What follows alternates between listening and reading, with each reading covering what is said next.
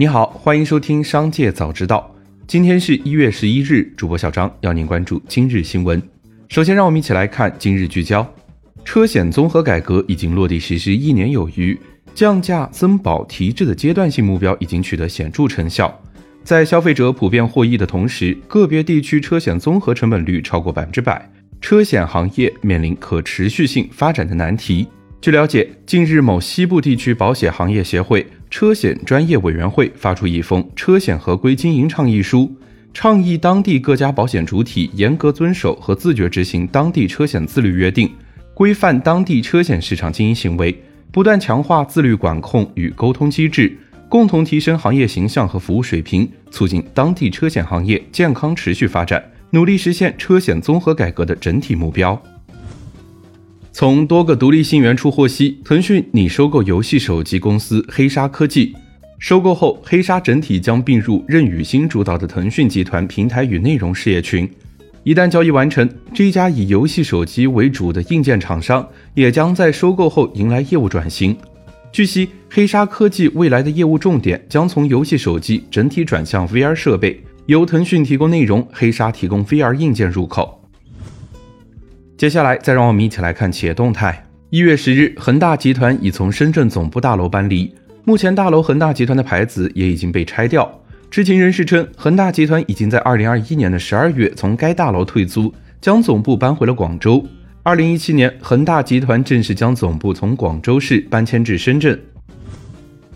俞敏洪表示，不管外界如何评价，新东方的发展需要持续下去，他也必须面对困难，带领大家继续风雨兼程。事业就是这样，一旦有了开头，就不可能轻松结束。曾经有人建议他一次性把新东方关掉，但那是不可能的事情。从情感上不能接受，现实中也不具备可行性。人生其实就是一样的，从你出生那一天开始，你就没有别的选择，注定了不管多么艰难，都要生存下去，而且要尽量想办法生存得更好。目前，新东方留存下来的员工老师还有五万名左右。从美的集团相关负责人获悉，美的集团二零二二年目标出货八千万颗芯片，除了 MCU 芯片外，未来还计划覆盖功率芯片、电源芯片、IoT 芯片等家电领域芯片，并且计划布局汽车芯片。近期百亿级私募可谓是风波不断。一月七日，深圳一家百亿级私募的两位实控人因意外事件不幸导致一死一重伤，公安经济侦查部门及刑事调查部门已经正式介入调查。从公司发布的公告来看，目前该公司所有的投资业务处于暂时停滞状态，包括资金募集、分红发放、产品赎回均已暂停。自一月七日起，在小红书等社交平台上，陆续有消费者发现喜茶有产品售价下调了。对此，喜茶方面回应称，确实对部分产品价格进行了调整，其中纯茶类降价三至五元，五款水果茶降价两至三元，芝士茶降一元。一月十日，广东省高级人民法院对康美药业原董事长马兴田操纵证券市场案依法作出终审裁定，驳回上诉，维持原判。二审法院认为，一审判决认定事实清楚，证据确实充分，定罪准确，量刑适当，审判程序合法，遂作出上述裁定。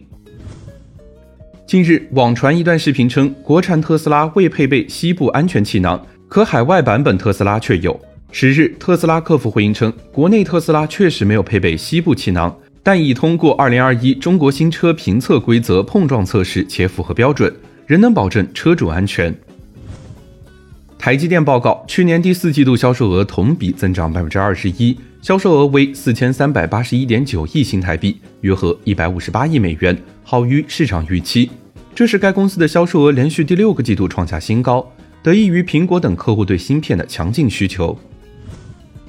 紧接着，让我们一起来关注产业纵深。截至一月九日，华为应用市场的数字人民币试点版 App 下载量已从上线首日的不足万次猛增至超五百八十万次。另有多家平台表示，数字人民币试点版 App 上架后，日均新增推送数字人民币钱包用户数增超十倍。